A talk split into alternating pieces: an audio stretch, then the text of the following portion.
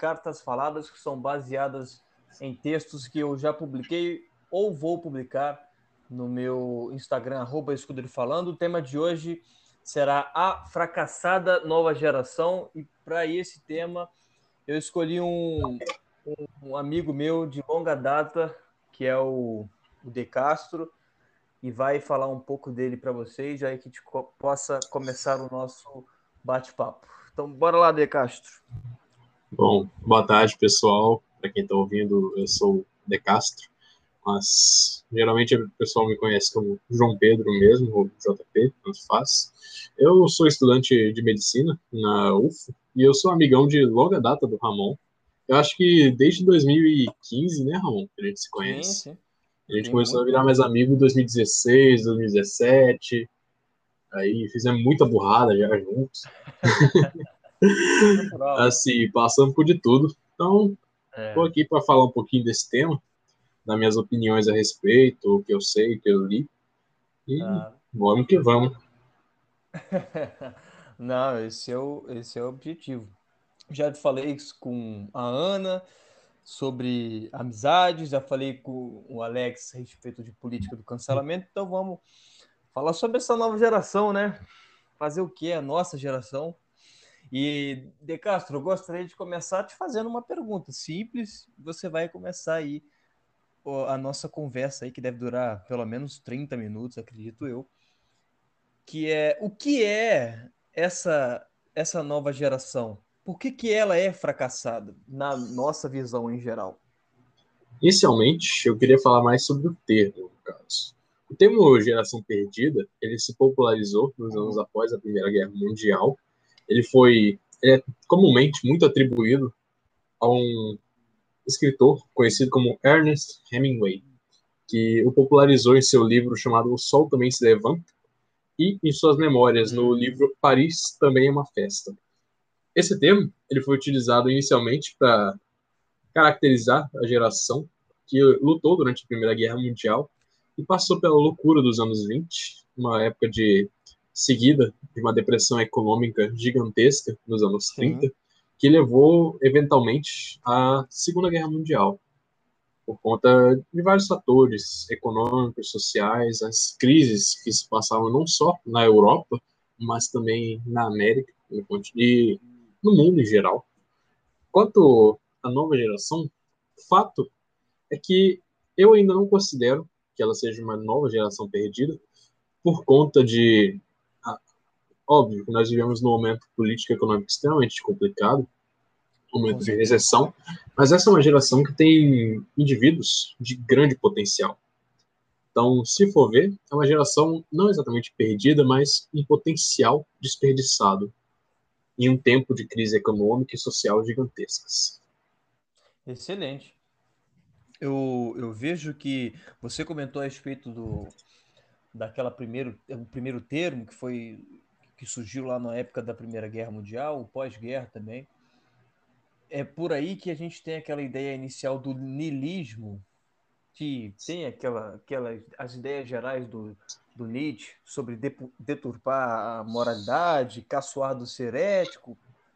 E acho que foi essa geração, a geração posterior aos, aos anos 90, e eu acho que, logicamente, com uma influência grande dessa revolução técnico-científica aflorada, que vem desde os anos 2000, que chegou a, a realmente olhar para o passado e, e, ser uma geração sem crença, sem fé, e tá é, reeditando o que o Nietzsche queria queria falar. E, e muitas pessoas também é, você percebe que a nova geração ela tem um viés ideológico mais próximo a Marx e Engels e não acho que seja não acho que seja pura coincidência isso foi criado ao longo do, dos anos. Você pensa é uma geração muito líquida né? As pessoas sempre querendo fazer tudo à sua maneira como diz na música do Capital Inicial. E esse, esse problema, para mim, é o grande problema da nossa geração, como todas tiveram. A gente não pode descartar que outras não tenham tido, como a geração é, uma, uma acima dos nossos pais, aquela dos anos 60, 70, da geração hippie, dos movimentos estudantis. É, então, todas tiveram os seus problemas, e assim como os seus problemas, nós temos as nossas mentes brilhantes do nosso tempo, como você mesmo falou, e esse potencial que é desperdiçado é perigosamente arrogante, porque é, estamos passando por essa revolução tecnológica muito rápido. A gente percebe, eu comentei inclusive no outro podcast com o, o Alex, a respeito de todo ano sair um iPhone, que de 2010 para cá as coisas estão indo de uma maneira muito mais hypada do que era dos anos 80 a 90. Então, a tendência é até ser ainda mais rápido e estamos desperdiçando um potencial enorme gigantesco. Então, De Castro, eu queria, eu queria te perguntar como você, você já definiu que na, aquela primeira geração do século passado começou com uma grande depressão econômica e por que que o nosso potencial, o potencial que a nossa geração tem de ir acima, não está sendo utilizado como deveria? Qual que é o grande motivo? Bom, é, na minha, ao meu ponto de vista, não existe um grande motivo. Existem vários motivos uhum. potencial dessa geração não se não se realizar. E um dos principais, você já mencionou, nós vivemos em um momento que, ao contrário das tendências históricas, é extremamente diferente de todos os demais próximos. Como assim? Uhum. Veja, por exemplo, qual a diferença, aos seus olhos, dos anos 60 para os anos 70. Qual a diferença dos anos 50 para os anos 60? Não existe essa discrepância entre os anos 60, 70, 80, 90 que existe entre os anos 10 e os anos 2000. Perfeito. Por que isso acontece? Porque nós vivemos, exatamente como você descreveu, nesse momento de grande evolução tecnológica e social. Se você for ver, com é, a popularização da internet nos anos 2000, o acesso à informação se tornou muito facilitado, mas o acesso à desinformação também. Então, muitas correntes ideológicas começaram a se difundir socialmente, algumas se tornaram mais populares, e essas não exatamente oferecem um ponto de vista que seja vantajoso para para as pessoas em geral. É, ou então, simplesmente, é, essa facilidade de acesso à informação também tornou muitos, uh, muitos, criou muitos falsos intelectuais, que são aqueles que pensam que têm conhecimento e não têm. Por exemplo, é, muitos citam Karl Marx como um dos mais, mais conhecidos e mais populares, mais difundidos no meio acadêmico, mas Sim. poucos se deram o trabalho de ler o Capital, até porque o volume do Capital é um livro imenso. E apenas um conclave de intelectuais da USP conseguiu ler ele todo, porque foram várias pessoas, incluindo o ex-candidato à presidência, Fernando Haddad, que se reuniram para ler cada um partes do Capital e dar seus comentários. Então, além de gerar essa geração de falsos intelectuais que eventualmente disseminam cada vez mais informações que não são necessariamente completas e muito menos é, verdadeiras, é, existe também o fator econômico-social. Nós vivemos em um momento econômico que, aqui no Brasil principalmente, os anos 2000, é, esse mito de que ignoramos a crise de 2000, 2008 não é verdade. Nós não ignoramos a crise de 2008, nós somos menos afetados por ela por conta de uma explosão de commodities e, eventualmente, por conta das políticas econômicas do governo naquela época, que, de certo modo, tentou dar sequência às políticas sociais da FHC, mas em uma escala muito maior, sem dar sequência às políticas econômicas de sucesso do governo da FHC, geraram esse momento de crise econômica profunda na qual estamos, que é uma profunda depressão econômica, uma desvalorização crescente do real. Você chega a ver gasolina 5,26, por exemplo. Você lembra, se, se, qualquer um que esteja aqui, que viveu em 2008, 2009, lembra que a gasolina chegava a custar R$ reais 2,30, agora são 5,20. Uma desvalorização crescente da nossa moeda, ao mesmo tempo uma estagnação econômica, que agora, nesse momento de pandemia, entrou em queda profunda. Se você for ver, a nossa economia, agora ela começou a se reestabilizar, mas no início da pandemia ela sofreu uma grande queda e nós ainda não nos recuperamos dessa queda, e muito menos das quedas iniciais no governo Dilma. Então, Sim. Eu acho que é uma combinação de fatores. É, primeiro, essa disseminação de correntes ideológicas e muitas vezes uma disseminação muito pobre de informação. Muitas vezes as pessoas veem um vídeo no YouTube, veem, leem um, um artigo numa revista e definem, não, a partir de agora eu sou de esquerda. Calma, não é bem assim. Você tem que entender o lado que você apoia, e isso falta muito na geração atual. Geralmente nós nos baseamos muito em informações pobres ou uhum, simplesmente sim. falsas, disseminadas por veículos de comunicação online. E também é uma combinação de fatores econômicos, com essa grande depressão econômica que está por vir no mundo pós-coronavírus. E, inclusive, no Brasil, pós-Dilma em geral, vivemos um momento de depressão econômica desde então. E fora isso, eu acho que, na minha opinião, ocorreu também uma grande disseminação do, do ponto de vista niilista, que a nossa realidade é assim e nada que possamos fazer irá mudá-la. E eu, isso acaba desmotivando muitos indivíduos a simplesmente lutar por um futuro melhor, talvez. Não sei, essa é uma opinião pessoal minha. Mas é, eu acho que é isso. Um pouquinho confuso a argumentação, eu achei, porque Não, muitas ideias, mas é esse é o cerne da minha opinião quanto a esse assunto.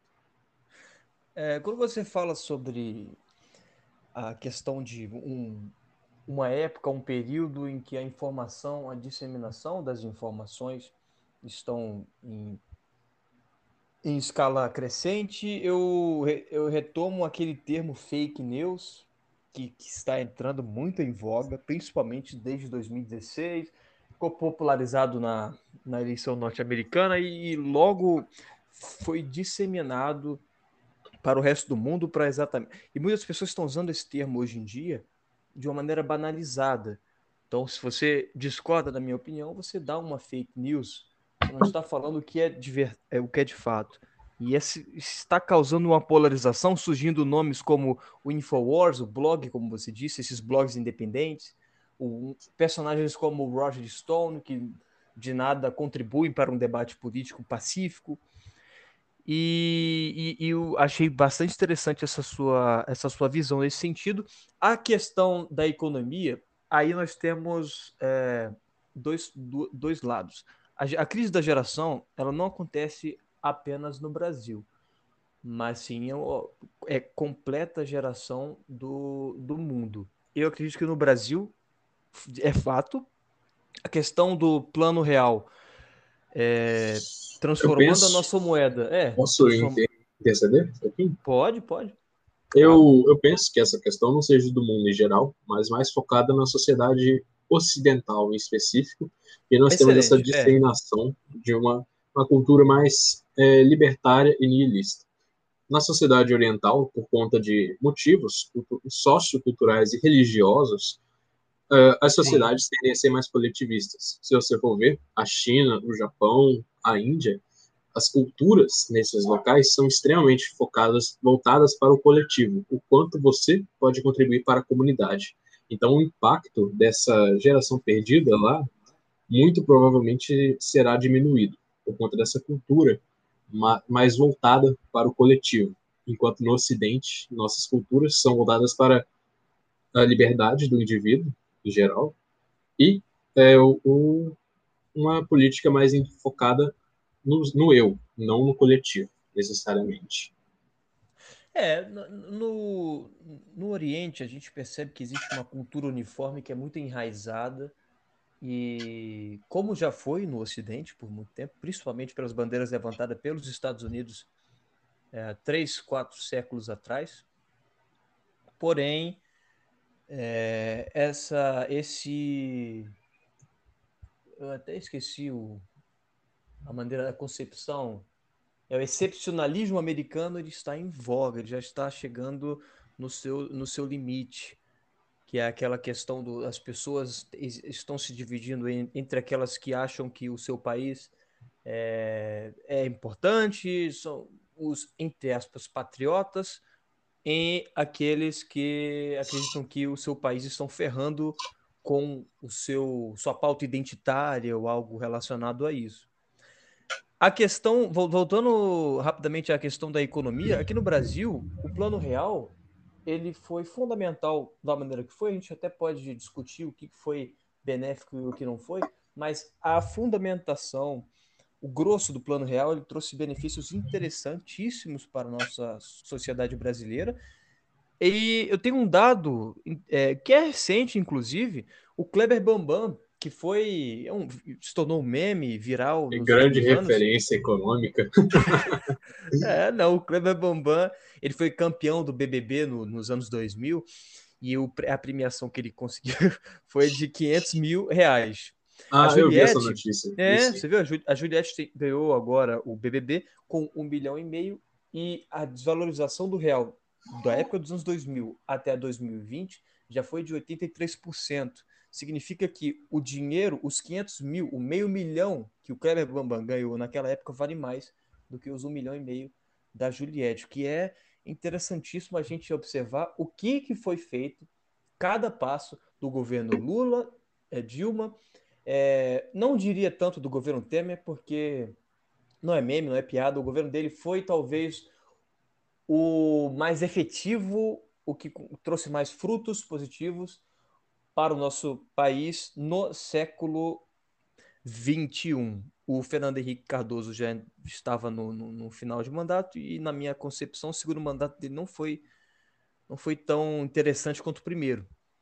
E essa questão da nossa moeda ter desvalorizado 83% nesse período curto de, dois, de duas décadas, ela mostra também ela mostra também um, uma questão do, dos filhos, os filhos mimados da, da geração passada, porque ressaltemos, o, a, a, geração dos nossos pais vem de uma ditadura militar, já no, no, nos seus fina, nas finais e tal, só que com uma inflação que ultrapassava o quê? Os 800%? Beirava o mil? Eu, eu acho que a, a inflação nos anos 90, se não me engano, chegou a 900%. Então, 900%, a inflação que hoje é de 5%, 5% e que após o plano real nós tivemos, nós se tornamos a quinta maior economia do mundo, hoje somos a décima segunda. E eles cresceram em casas, eles cresceram em casas pobres, em lares com dificuldades econômicas, mas com a, em, os pais deles, os nossos avós, a geração deles, aquela geração mais é, apertada, que não demonstrava muitos sentimentos, aquela coisa do é difícil te dar um abraço, dizer eu te amo, não tinha muito isso. E eu acredito que uma grande parcela dos nossos pais da geração anterior à nossa, ao conseguir um, uma condição econômica mais estável, não tão poderosa quanto foi nos Estados Unidos dos anos 70 para 80, mas interessante até com o plano real, nos anos 90 no nosso caso, esses pais cresceram, tiveram filhos, construíram, entre aspas, uma riqueza, um capital, um patrimônio, e decidiram mimar os seus filhos de todas as maneiras possíveis, blindaram eles do, seu, do mundo, e para mim ficou. Isso ficou mais evidente ainda quando você percebe que dentro da própria geração, a nossa geração, nós pensamos aqueles que nasceram 10 anos atrás, eles não tiveram uma infância como nós tivemos, aquela infância de sair de casa, é, ainda que seja um dia de semana, jogar um futebol, né, fazer, ter um lazer longe da tecnologia. Eu sou da, na, minha casa pelo menos não tinha TV pré-pago, era só Rede Globo e SBT, eu ligava a televisão para assistir jogo de futebol e o Jornal Nacional. O resto eu sempre estava fora de casa, não sei como foi na sua casa. Mas hoje em dia não é assim. Eu já conheço crianças aqui que moram na minha vila, ah, o condomínio, e crianças com o celular na mão jogando no meio da rua, Free Fire da vida, algo Pokémon Go que ficou é, pertinente nos últimos anos. Mas isso aí é um problema muito, muito forte, cara. Se você quiser comentar alguma coisa a mais a respeito de por que, que nós ficamos assim, você fica à vontade. Senão, nós podemos prosseguir com o bloco final, que é como nós podemos melhorar. Ou isso já é impossível, já está perdido, é, o como, potencial já foi desgastado. Como minha área é a área de saúde, então eu interajo muito com a população mais carente, que é, no caso é a maior, é a maior parte dos brasileiros. É, com certeza. Nós somos um país pobre ainda, majoritariamente.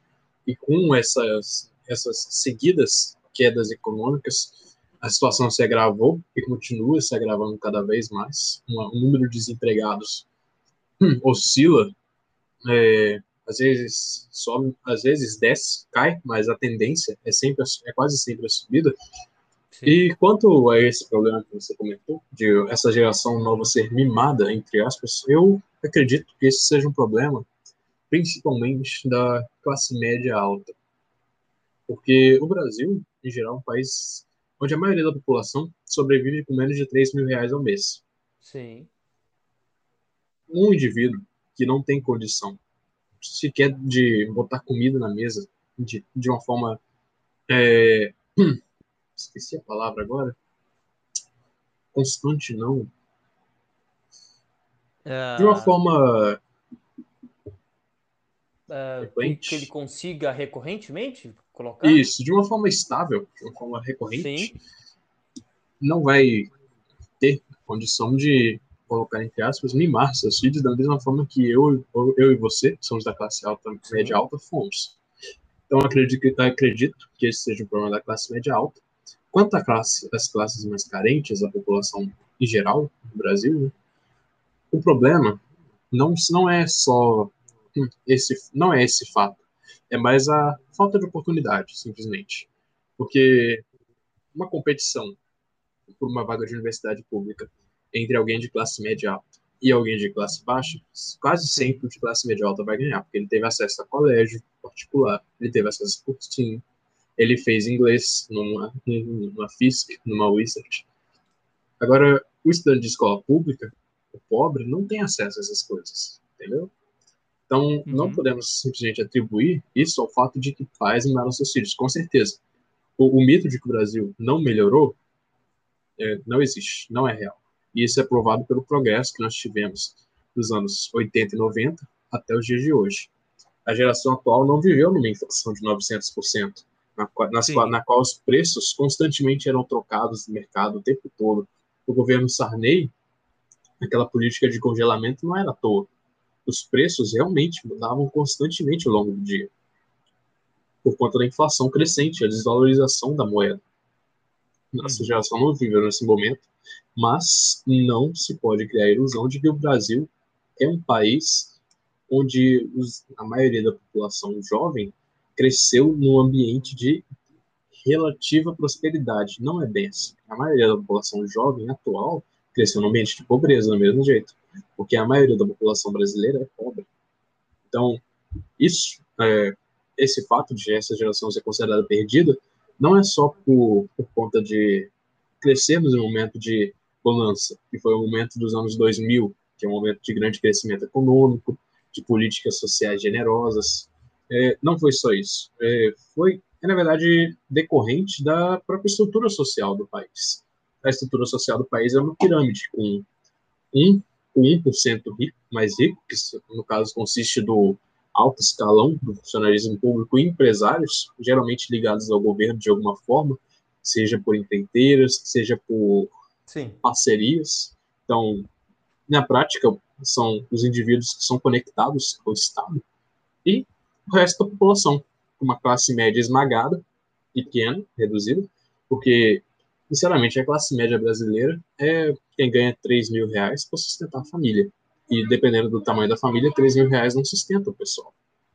Eu, já, uhum. eu, eu, trabalhando em posto de saúde, visitei famílias que um indivíduo sustentava seis ganhando um salário de cerca de 3 mil porque era funcionário público.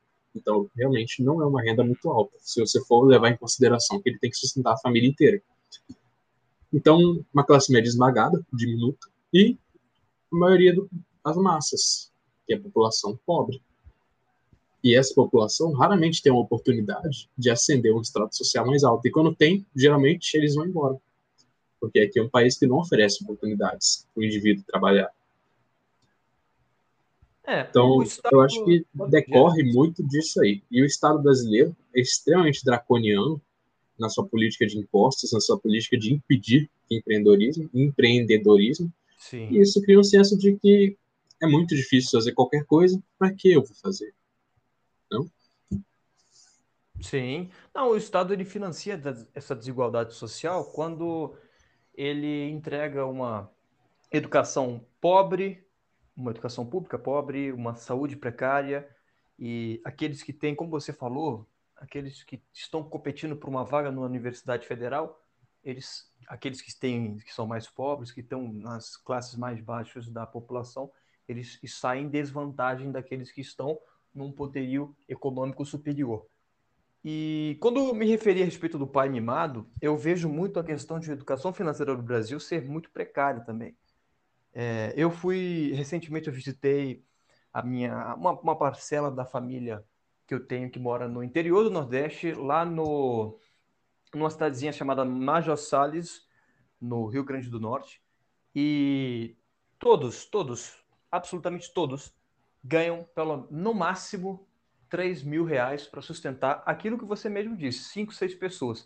Porém, todos têm algo financiado no governo ou, aqueles empréstimos absurdos para comprar um celular. Todos tinham um celular na, na mão e, e crianças, como quando, quando eu falo sobre as crianças estarem com celulares, eu também eu também estou ligando mais para aquela parcela que, inclusive, pega a classe social mais baixa, que é aquela vontade do, do ter sem poder pagar, sem ter a, a certeza que você vai ter que pagar.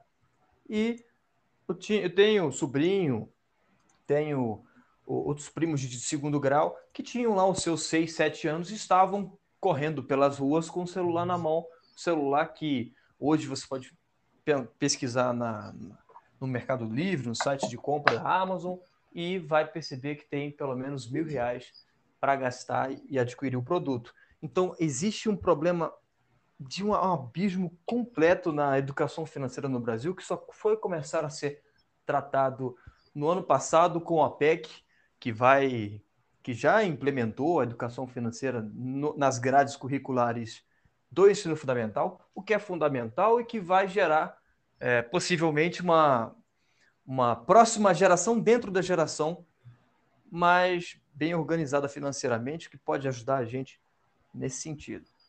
Agora, é, não, e, e e, de novo, falar... essa sua afirmação só prova que o Brasil de hoje em dia é muito melhor do que o Brasil era nos Sim. anos 70 e 80.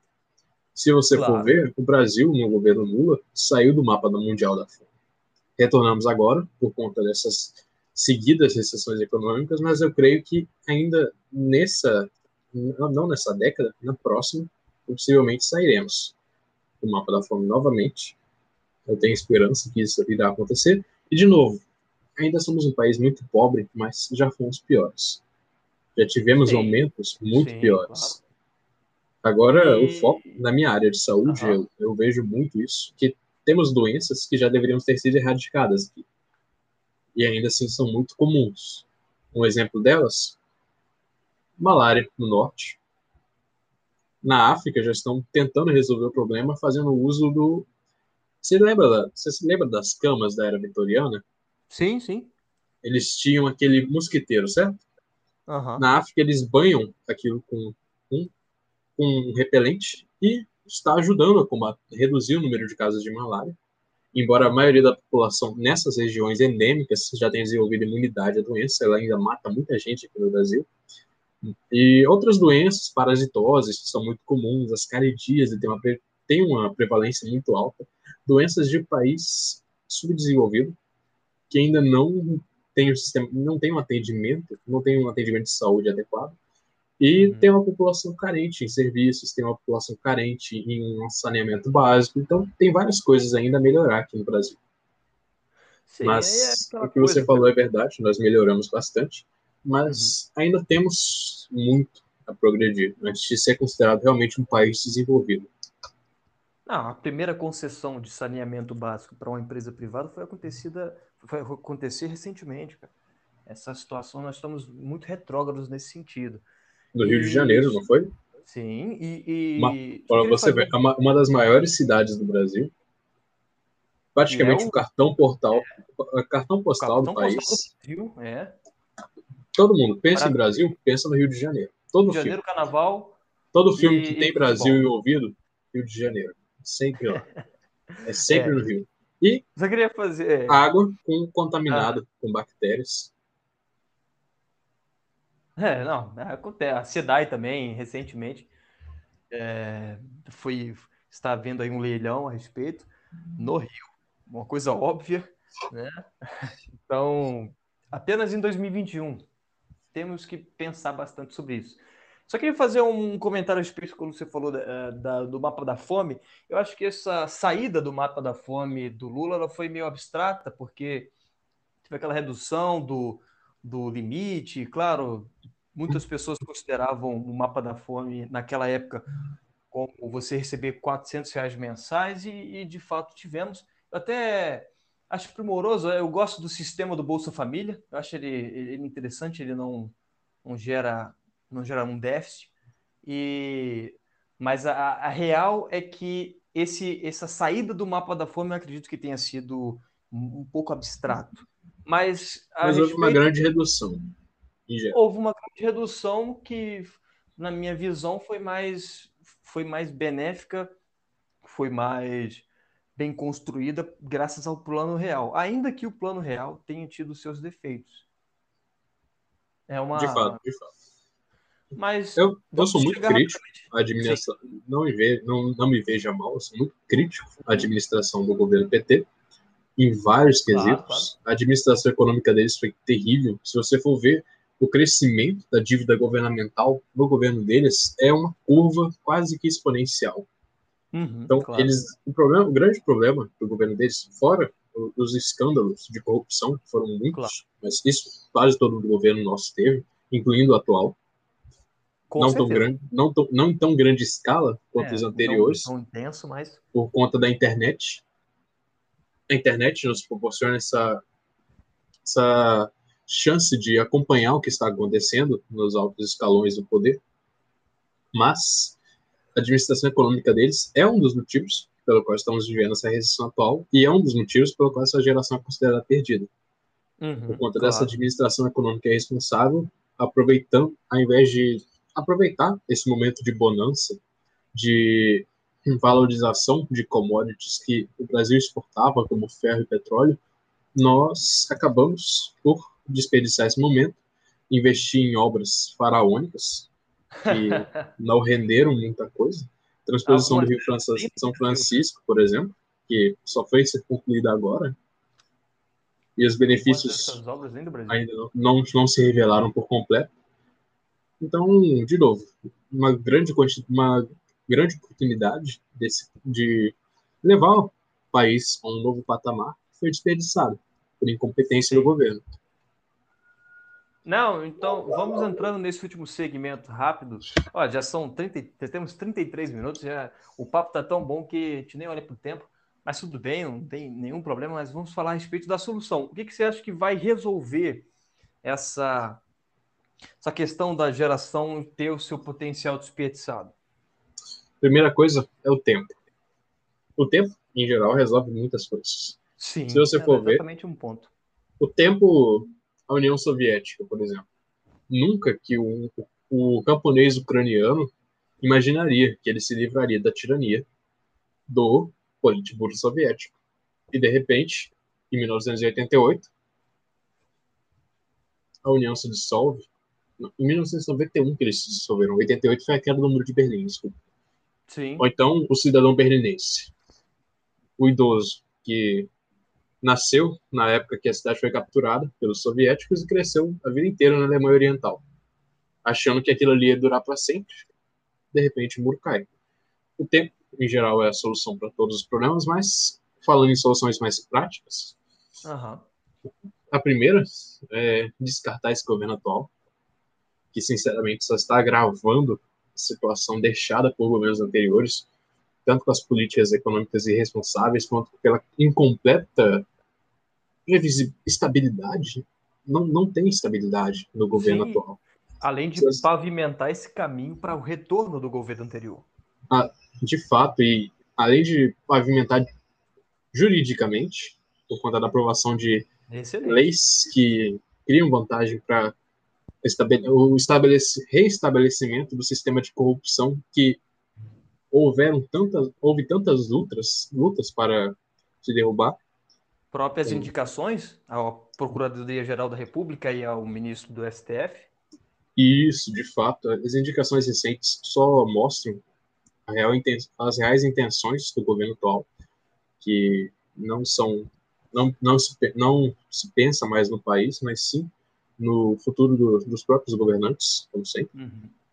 Fora isso, eu acredito que um grande progresso seria o básico, educação, acima de tudo, mas também uma desburocratização do país em geral seria a solução para muitos problemas. Porque o governo brasileiro é um governo que está super carregado. É um estado extremamente inchado que a qualquer momento vai colapsar sobre o seu próprio peso. Porque como que um burocrata em Brasília consegue gerir da ponta do rio Oiapoque até o Rio Grande do Sul? É muito difícil administrar um país dessas dimensões com um governo draconiano como o nosso. Sim. Então, uma redução do Estado é extremamente necessária.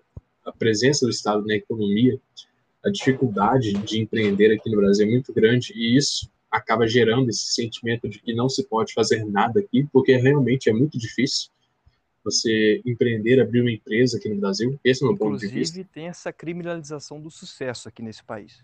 Sim, de fato. Isso é mais um fenômeno dos partidos de esquerda. É, não, não todos de esquerda, é claro, existem existem muitos indivíduos de esquerda que são moderados. Eles claro. querem apenas reformas sociais, que realmente são necessárias aqui no Brasil.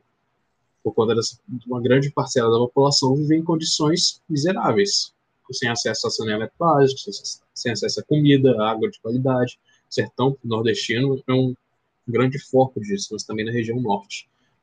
Agora, de fato, existe essa certa criminalização do sucesso, de que um indivíduo não pode ter sucesso e se supõe que ele tirou de alguém. Não é bem assim é, que as coisas funcionam. Geralmente, quem tem sucesso, aqui no Brasil, ou você tem conexões com o governo, ou você providencia um serviço que realmente as pessoas desejam ter.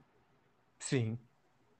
Então, se o seu serviço está sendo bom para a comunidade, eu não vejo porque o governo tem que intervir e acaba acabar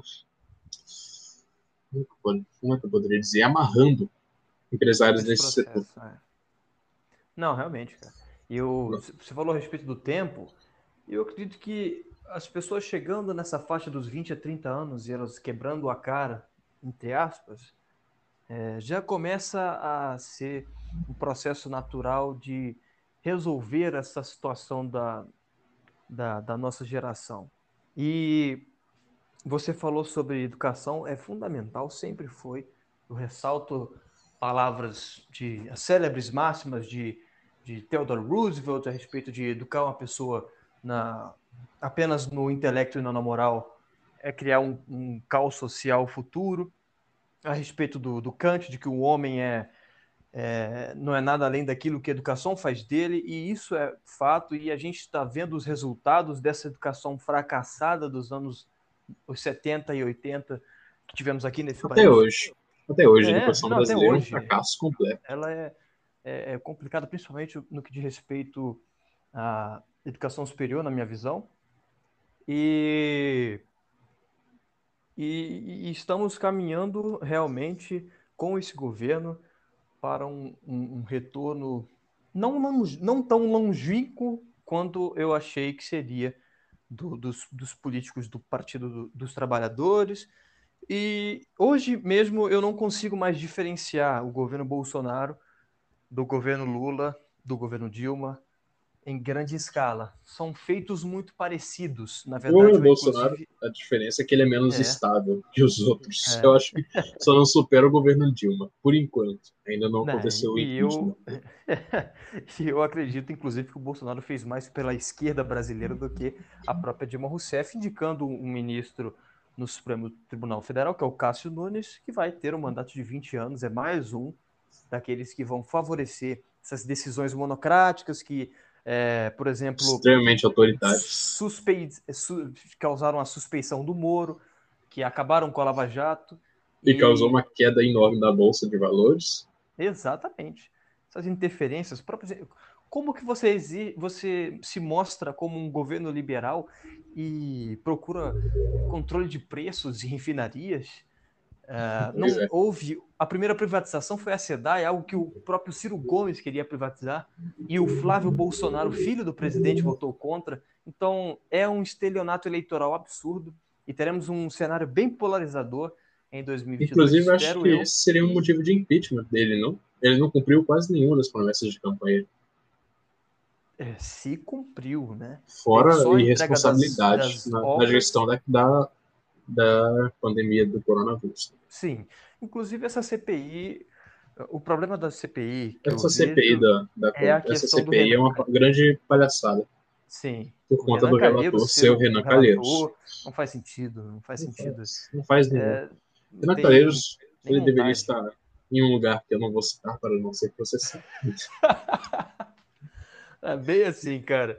Mas então, mano, adorei esse papo. 41 minutos, já caminhando para 42. É, por mim, cara, a gente continuava por uma, duas, mas tem uma questão. Não, com certeza. Tem, esse assunto é enorme para ser é tratado. Enorme. É gigante. Nós temos, nós temos mais temas para tratar no, nos próximos episódios e. Mas Pode me chamar. Na tal, área de saúde, filho. Tô doido para discutir um tema desse. Excelente, excelente. Então, mano, muito obrigado a todos que escutaram. Eu acredito que você trouxe, assim como os últimos dois convidados trouxeram é, é, bons fatos, coisas que eu, por exemplo, desconhecia até o momento, e ajudou muito na construção de, de um bate-papo bem, bem legal, bacana e, e que contribuiu bastante nesse na, na visão de todos que escutaram. É, eu acho que foi um papo muito interessante. É uma conversa mais casual, né? Não teve todo aquele tom acadêmico que eu acho monótono, bastante monótono, vez ou outra. Com certeza, não existe mais por que a gente conversar. Não, não existe. É, não tem mais a necessidade de, de transformar temas complexos é, a serem falados de maneira complexa. Vamos transformar os problemas em simplicidades para que a gente possa discutir e achar soluções mais fáceis. Mas, é muito isso. obrigado. E é para o ouvinte que acha que é da geração perdida, relaxa, ainda tem uma chance para você, só falta uma oportunidade. Na primeira, você já não será mais perdido. Você vai arrumar um emprego, você vai passar numa faculdade. Não deixe o sistema te levar a essa ilusão de que você não tem chance. Sempre há um. Sempre há um de você melhorar. e Muito veja pelo lado bom, não tem como piorar mais que isso, não. ah, tem. Aqui no Brasil a gente já chegou ao fundo do poço algumas vezes. Mas acredito eu que é, os anos 70. Não irão se repetir, eu acho que. É, ficaram para trás. Mas enfim, é isso aí, mano. Obrigado a todos que escutaram até o momento. próximo episódio vai ser decidido nos próximos dias, o convidado também. É, lembrando que a partir da próxima temporada, a terceira, eu vou, eu vou trabalhar mais a respeito de debates, debates entre mim e terceiros que discordem de em algum ponto, em alguma Nossa, opinião, alguma questão. Esse vai eu ser quero assistir. Vai ser interessante. E Sim. numa quarta temporada, eu acredito que eu vou conseguir, eu, inclusive na terceira vamos ter moderadores, e numa quarta temporada eu pretendo trazer é, terceiros para um debate. Eu serei o meu moderador e outros farão um debate, porque é importante a gente promover esse diálogo, cara. Fomentar o diálogo hoje em dia. É Tem como ser em vídeos, debates? Quero ver você saindo na mão com, com alguém. Olha, conhecendo, eu quero, eu conhecendo os debates, como eles conseguem ficar intensos. Né? Sim, claro eu, eu quero muito futuramente, após a vacina, claro que em Campo Grande nós temos um processo bem avançado a respeito da, das entregas da vacina, inclusive de aplicação. É, eu, eu li uma matéria ontem a respeito de que é possível que até o meu aniversário, que era no dia 20 de setembro desse ano, todos os cidadãos acima dos 18 anos já estejam vacinados, pelo menos com a primeira dose, o que é incrível, o que é fantástico. E sim, futuramente eu gostaria de fazer esses debates presenciais. Infelizmente, nessa terceira temporada e quarta, provavelmente não vai dar. Vai ter que ser em maneira remota, como está agora. Mas é uma ideia. Quem sabe essa ideia do, da trocação aí, né? Não, de fato. Esse sábado, se não me engano, são as pessoas com 35 anos ou mais. É. E com, com comorbidades, no caso, né? Sim. É isso aí. Tá, tá avançando legal. Só temos que elogiar nesse, nesse quesito a gestão municipal, mas temos um, um longo caminho a traçar aí, é, pensando nacionalmente, né? Mas enfim, valeu, De Castro. Muito obrigado aos ouvintes e Eu voltamos na semana que vem. Nada. Voltamos na semana que vem. Falou. Falou.